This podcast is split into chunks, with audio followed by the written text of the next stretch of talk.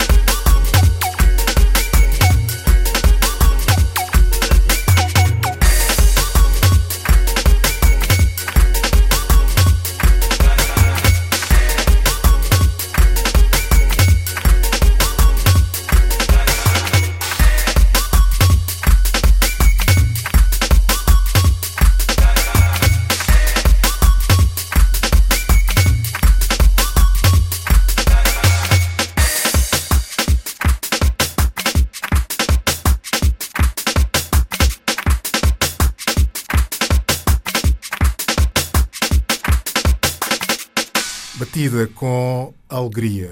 Depois das canções que fizeram as independências em África, tivemos ou temos o hip hop que fez a irreverência social dos jovens de origem africana nas as metrópoles coloniais.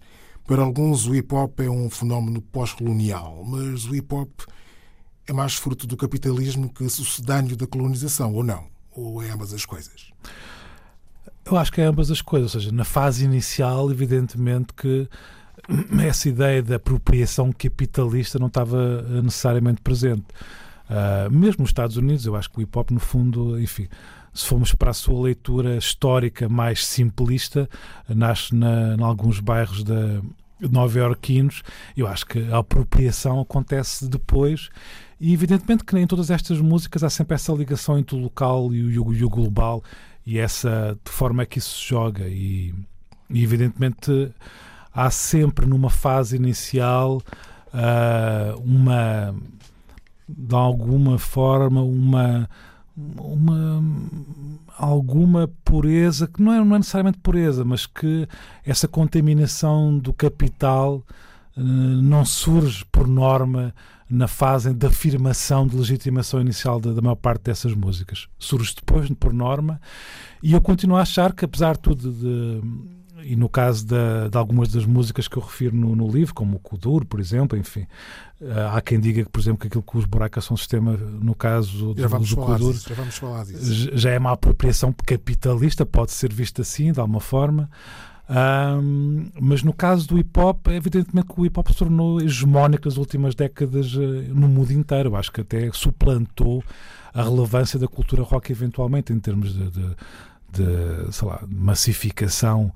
Mas, independentemente disso, continuo a achar que há, há frestas, há, há, há portas que se abrem que não têm necessariamente. onde é possível coabitar com esse mundo capitalista e não ser necessariamente uh, ser tomado de uma forma uh, veemente por ele, digamos assim.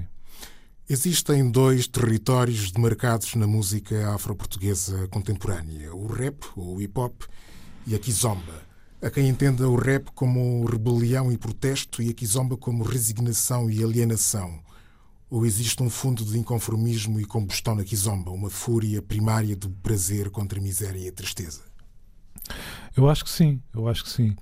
Uh, na verdade, tal como um bocado no Kudur, se bem que o Kudur já. E o Kudur surge um bocadinho antes da. em Portugal, afirma-se um bocadinho antes da Kizomba, e as duas coisas acabam por estar relacionadas. Se bem que também há aí depois uma questão, no, no caso da, da, implantação da Kizomba em Portugal, que tem a ver com um contexto muito específico né, do ponto de vista económico, uma afirmação até uh, uh, do, de um país, neste caso Angola, da forma como se afirmou até do ponto de vista económico em Portugal. Eu acho que é, no, é precisamente no momento em que a Kizomba uh, se afirma também em Portugal. Eu acho que as duas coisas não são dissociadas. mas eu concordo contigo, ou seja, Uh, existe muita tentação ainda hoje em dia, e vem da, da, cultura rock, de ligar esta ideia da palavra à rebelião. E eu acho que, evidentemente, concordo contigo. Acho que a Kizomba, tal como o Kudur, mas neste caso concreto da Kizomba, acho que a própria música, a própria performance da música a rítmica, a sensualidade, a erotização, é per si, uh, se tu quiseres, no limite revolucionária. Eu acho que sim. Acho que os corpos em ebulição é uma coisa profundamente revolucionária. Exato. Há um déficit de mulheres compositoras na música afro-portuguesa. Porquê? Este tema, este ponto não é muito, não é muito abordado no livro, mas, mas parece-me que há, de facto, sim, uma ausência sim. de é mulheres. É verdade. Eu acho que é, uma, é um fenómeno transversal hum, à maior parte de, de, das músicas populares. Eu acho que tem a ver com questões uh, estruturais, sistémicas, enfim, sem querer eh, perder uma análise mais concreta ao que me estás a perguntar, acho que há este pano de fundo que é, acho que é uma coisa estrutural. Não é necessariamente apenas destes tipos de música, mas concordo contigo. Acho que realmente continua a haver um déficit um, que tem vindo a tentar ser corrigido de alguma forma nos últimos, nos últimos anos, mas que continua a existir. Mas não tenho uma explicação muito para além desta ideia mais global, mais geral, que há, evidentemente, questões aqui que são estruturais, que são sistémicas, que têm ver, no caso português, eventualmente podem ter a ver com a sociedade portuguesa, mas não consigo dar uma explicação muito, muito mais profunda do que isso. Vamos à segunda ilustração musical do livro, Porquê Nídia? A Nídia, eh, porque eu acho que é uma das agentes de, destas últimas gerações mais, mais criativas, ou seja, eh, a música da Nídia per si acho que é extremamente tem, tem, tem, tem uma dimensão que é muito complexa, quase vanguardista e ao mesmo tempo tem alguma coisa de familiar. E essas duas dimensões acho que ela explora de uma forma muito interessante. E principalmente uh, os últimos discos, há um álbum do ano passado, que agora não me recordo o nome, que ela lançou, de, do qual é retirado o tema que, que vamos ouvir, que é precisamente essa ideia de uma música que que tem contornos do ponto de vista rítmico, da, da, da, combinação com a melodia que nos são familiares, mas ao mesmo tempo há ali um toque profundamente singular, uma linguagem quase como se ela tivesse a dar-nos uma linguagem que é apenas dela.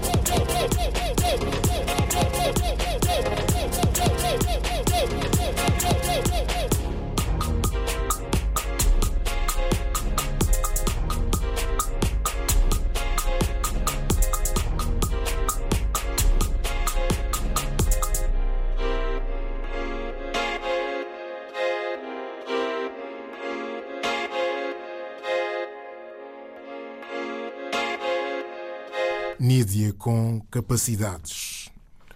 Os, agora vamos falar dos buracos são sistema. Os buracos são sistema surgem em destaque em três capítulos do livro. Será que os buracos são sistema representam ou representaram o píncaro da mestiçagem da música afro-portuguesa na ótica de Vítor Balanciano?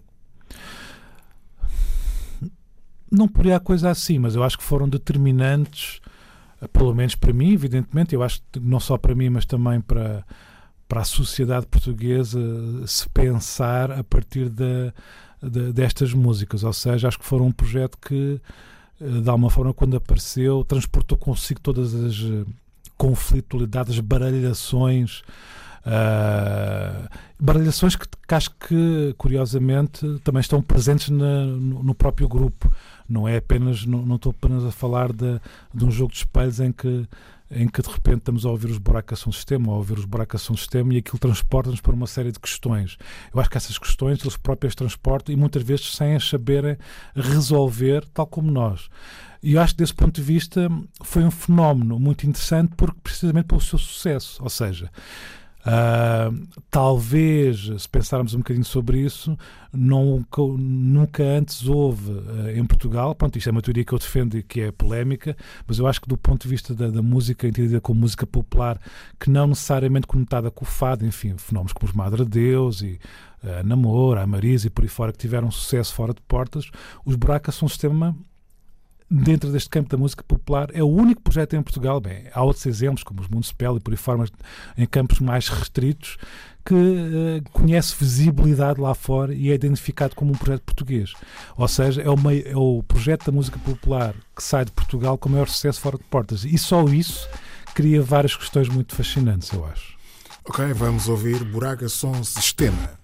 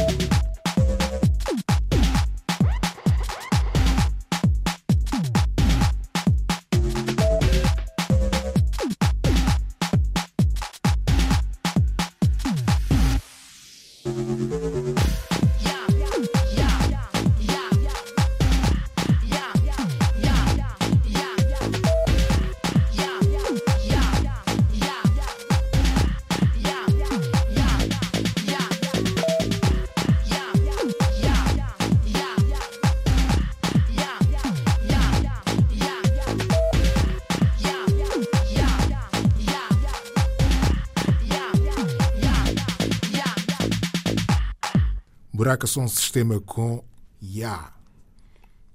Há uma passagem no livro que diz o seguinte: O baile funk ou o kuduro são formas de uma arte arrebatadora cujo grande trunfo não é a marginalidade ou o erotismo, mas a promessa de que um dia as cidades fragmentadas e divididas se poderão tornar numa só entidade reunidas sob o signo da dança, da festa e da alegria. Peço-te um comentário a essa passagem.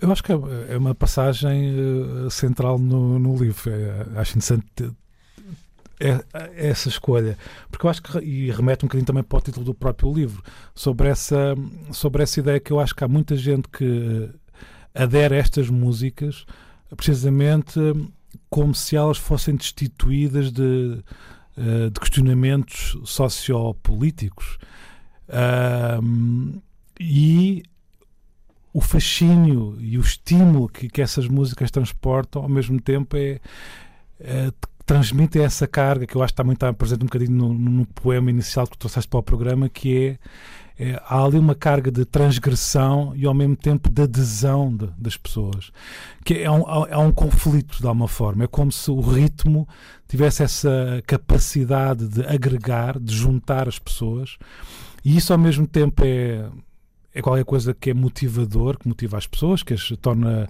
uh, que é motivo de satisfação, mas ao mesmo tempo uh, há, há, esse, há esse perigo de de repente podermos estar a dançar ao lado daqueles que socialmente nós não deveríamos estar a dançar ao lado. Tá? Ou seja, uh, é como se o ritmo ao mesmo tempo nos atraísse para uma zona de transgressão com o que isso tem de motivador e de estimulante e ao mesmo tempo de perigoso. Em tempos de pandemia, numa outra passagem do livro, lê-se nas palavras de Esau Moamoaia: Hoje a música, os sons, os ritmos atravessam todos os continentes como um verdadeiro vírus. Pergunto: esse Portugal mestiço de que fala o livro é hoje musicalmente contagioso? Eu espero que sim. Eu, acredito sinceramente que a música e a cultura em geral, mas neste caso concreto a música, tem essa capacidade de chamemos-lhe assim, eh, de quase pronunciar os tempos uh, que vamos viver. Ou seja, desse ponto de vista, parece-me que aquilo que se vive hoje em dia em Portugal e noutros países da Europa, enfim, que tiveram relações com as colónias, acho que é muito estimulante porque precisamente a música prefigura qualquer coisa que eu acho que é irreversível, que é. E do ponto de vista cultural, mais uma vez reafirmo isso, acho que em Portugal nos últimos 10 anos, talvez o fator mais revitalizante do, do campo cultural é precisamente a, a, a presença de uma série de, de, novos atores que advêm de, deste contexto da, da memória colonial e da forma como eles estão a, a conseguir expor uh, novos imaginários, uh, novas práticas até. Uh, e a dar visibilidade e representatividade a uma série de, de, experiências novas que têm a ver, evidentemente, com essa, com essa afrodescendência, se tu quiseres. Qual foi o papel, e o livro faz referência a isso, qual foi o papel da Madonna em Lisboa? a presença da Madonna em Lisboa hum, é polémica, não é? Há diferentes visões sobre a sua, a sua visão, a sua presença.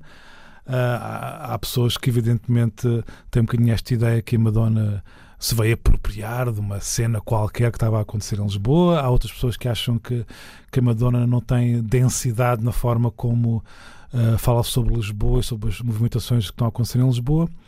E eu, sem renegar o que acabei de dizer, ou seja, percebendo o que é que é dito aqui, acho que, apesar de tudo, a Madonna teve a capacidade, ou foi induzida, e, e ser induzida também a ter a capacidade de perceber o que é que estava a, a fervilhar e a acontecer de, de, de, interessante em Lisboa.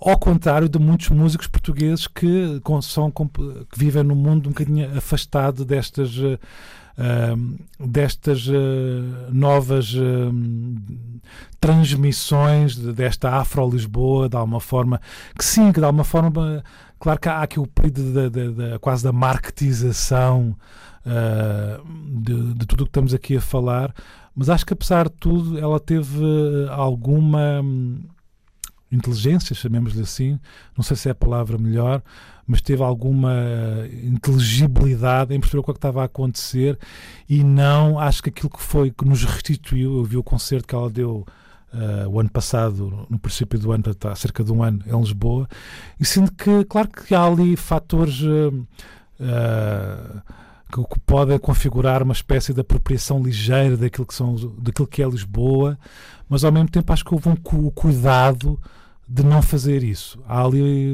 apesar de tudo, sinto que, que isso foi conseguido e, portanto, eu acho que ela foi também, apesar de, de algumas críticas que se podem apontar, uma embaixadora fidedigna de, de acontecimentos que estão realmente a a, ter, a, a, ocorrer nos últimos anos em Lisboa e, e acho que isso foi, foi estimulante, sinceramente. Ok. Antes de terminarmos, peço-te cinco sugestões em jeito de peixões. Podem ser livros, filmes, lugares, fotografias, o infinito. Eu, o sei, infinito. Que, eu, sei, eu sei, que, é, que, és um, que és um apaixonado por fotografia. Hum. Uh, olha, hum, Há uma, há uma, há uma exposição neste momento numa numa galeria que é a Balcony, ali para os lados da Avenida de Roma, de um português de origem russa, o Nicolás Neck, uh, que se chama Surrender, Surrender, que é uma, eu acho que é uma exposição também reflete um bocadinho a Lisboa atual, que é uma reflexão sobre a gentrificação. Acho que é uma boa exposição, de alguma forma, com, entre um misto de fotografia com objetos escultóricos. Uh, depois, a Mónica Calho, que é uma, uma, figura do teatro, vai, vai estrear dentro de, de uma semana uma nova peça no Teatro Dona Maria II. Eu gosto muito da Mónica Calho. É alguém que se move ali entre um teatro meio marginal, muito ligado precisamente ao corpo, um, ao toque, à forma como, como uh, muitas vezes sem texto, só através da performance corporal, uh, é possível criar ideias de transcendência, de superação, eh, de coletivo, enfim, eu acho que esse trabalho que ela está a preparar vai trazer mais ou menos qualquer coisa que tenha a ver com isso e eventualmente também, também irá tocar na morte do Bruno Candé. Para quem, não, para quem não se lembra, o Bruno Candé é um ator da Casa Conveniente, que é a companhia da Mónica Calho. Uhum. Portanto, há aí uma série de circunstâncias que me fazem esperar com muita ansiedade esse trabalho novo da Mónica Calho. E depois, o que é que eu aconselhava mais? Talvez, olha, uma ida à praia, eu gosto imenso de ir à praia no inverno. À praia do Magoito, que é ali. Uh, fica entre uh, as Azanhas do Mar e a, e a Ericeira. É uma praia que tem assim um, um, lado meio, meio gótico no, no inverno, tem um lado assim espetacular e acho que é um magnífico passeio. E, e agora mais um passeio assim na zona de Lisboa, que é o Barreiro. O Barreiro que é uh, uma cidade, daquilo que se costuma dizer, uma cidade de subúrbio eu acho que tem. Pronto, eu conheço muito bem o Barreiro, vivi na minha adolescência alguns anos no Barreiro. E a zona industrial do Barreiro, para quem gosta de paisagens industriais um bocadinho inóspitas, entre o, o entre o, um lado um bocadinho quase em destruição, mas ao mesmo tempo com um lado muito revitalizante de, de, renovação, porque há uma série de projetos novos a acontecer na zona industrial do Barreiro. Acho que é mais um, um excelente passeio aqui a 20 minutos de Lisboa.